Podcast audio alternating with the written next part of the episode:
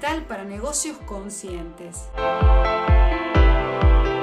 El podcast semanal de Silvina D en el que conversaremos sobre todas esas estrategias, técnicas y herramientas para hacer brillar tu negocio, gestionarlo de manera efectiva y poner en marcha una estrategia que atraiga interés sobre tus servicios.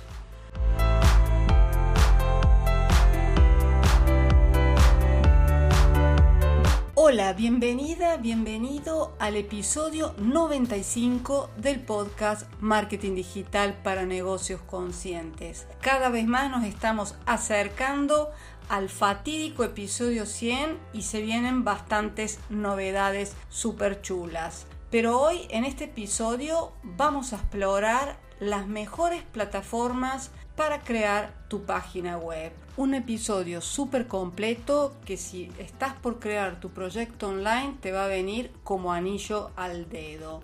Así que comencemos con la primera plataforma que te recomiendo. La primera no podía no ser wordpress.org porque es la plataforma de código abierto que te brinda un control total sobre la creación y gestión de tu página web. Las ventajas son muchísimas. Personalización sin límites, 100% propiedad de todos tus contenidos, optimización para los motores de búsquedas. Las desventajas, que son muy pocas, es que requiere alojamiento y que por supuesto necesitas una curva de aprendizaje inicial. La segunda plataforma que vamos a analizar es Que es el hermanito menor de WordPress.org, una solución de alojamiento web gestionada que te simplifica el proceso de creación y de mantenimiento de una página web.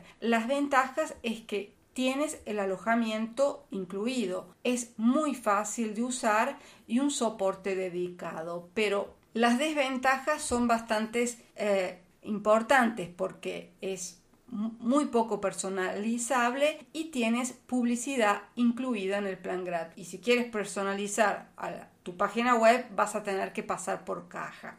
Wix. Wix es conocida por su editor visual de arrastrar y soltar. Esto te facilita la creación de eh, páginas web básicas pero bastante funcionales. Las principales ventajas radican en su editor visual, en la creación automatizada ahora recientemente con Wix ADI, es decir, inteligencia de diseño artificial, y también tiene un marketplace de aplicaciones eh, para, digamos, funcionalidades adicionales. Las desventajas, bueno, muy poco ah, capacidad de ampliación y la posibilidad de trabajar el SEO bastante limitada. Ahora analicemos brevemente Shopify. Shopify es una de las plataformas líderes de comercio electrónico. Es una plataforma especializada en e-commerce incorpora múltiples opciones de pago y soporte técnico 24 horas al día.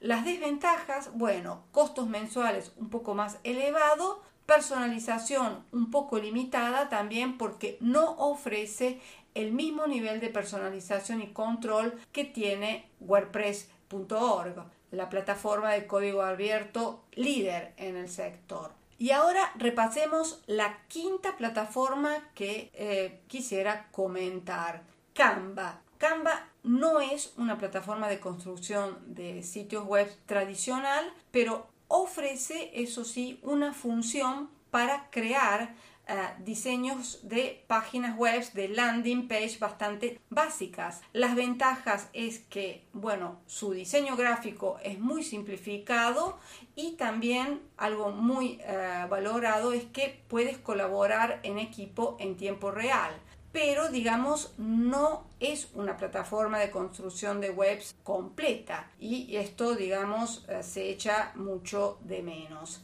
Te dejo de todas maneras el episodio 30, Canva para terapeutas, psicólogos y coaches, en el que profundizo mucho más sobre, digamos, el aspecto gráfico de esta herramienta.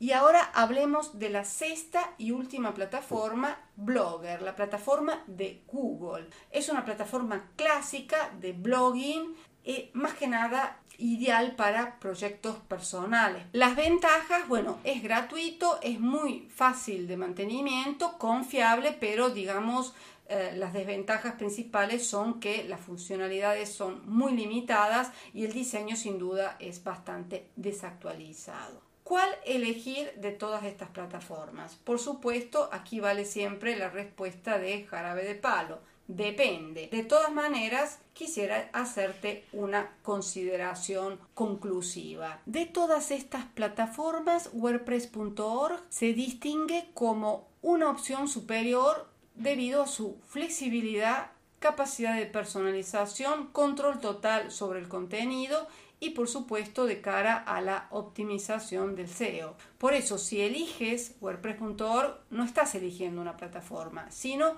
también optando por una comunidad robusta, un ecosistema que prácticamente puede adaptarse y crecer a medida de que tu negocio va creciendo. Además, la amplia variedad de temas y plugins disponibles te permite expandir la funcionalidad de tu página web a medida de que van, por supuesto, evolucionando tus necesidades y objetivos. Cabe recordar que también plataformas como Wix y Shopify también tienen sus méritos porque Wix tiene un enfoque visual, fácil de usar y puede ser, digamos, una opción atractiva para aquellas personas que son técnicamente menos eh, hábiles. Shopify, en cambio, es una opción mucho más sólida para emprendedores que quieren apostar por el comercio electrónico, mientras que Blogger y Canva ofrecen soluciones simples y más que nada enfocadas a proyectos básicos o si estás en una etapa digamos muy inicial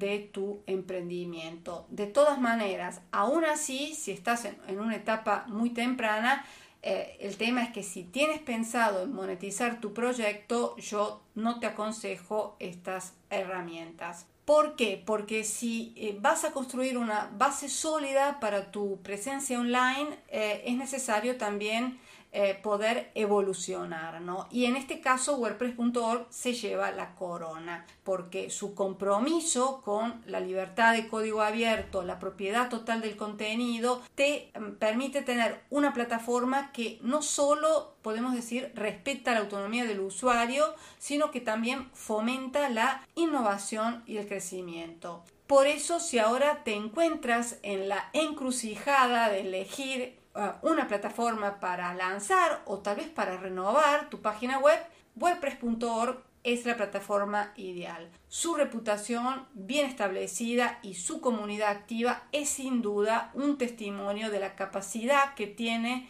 para proporcionar una plataforma de página web robusta y confiable. Cuéntame si has tenido alguna experiencia con alguna de estas plataformas Puedes dejar tu comentario en notas del programa si estás escuchando en mi página web este episodio o también en Spotify respondiendo a la encuesta. Bueno, hemos llegado casi al final. Espero que este episodio te haya sido de ayuda si estás valorando la posibilidad de lanzar, de digitalizar tu consulta o tu negocio online.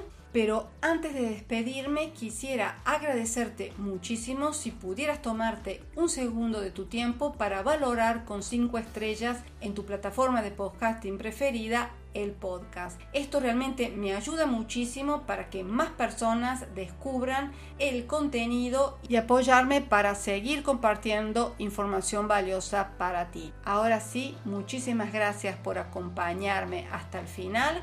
Recuerda que la elección de la plataforma correcta es el primer paso para crear una presencia online sólida y efectiva. Nos vemos la próxima semana. Un fuerte abrazo.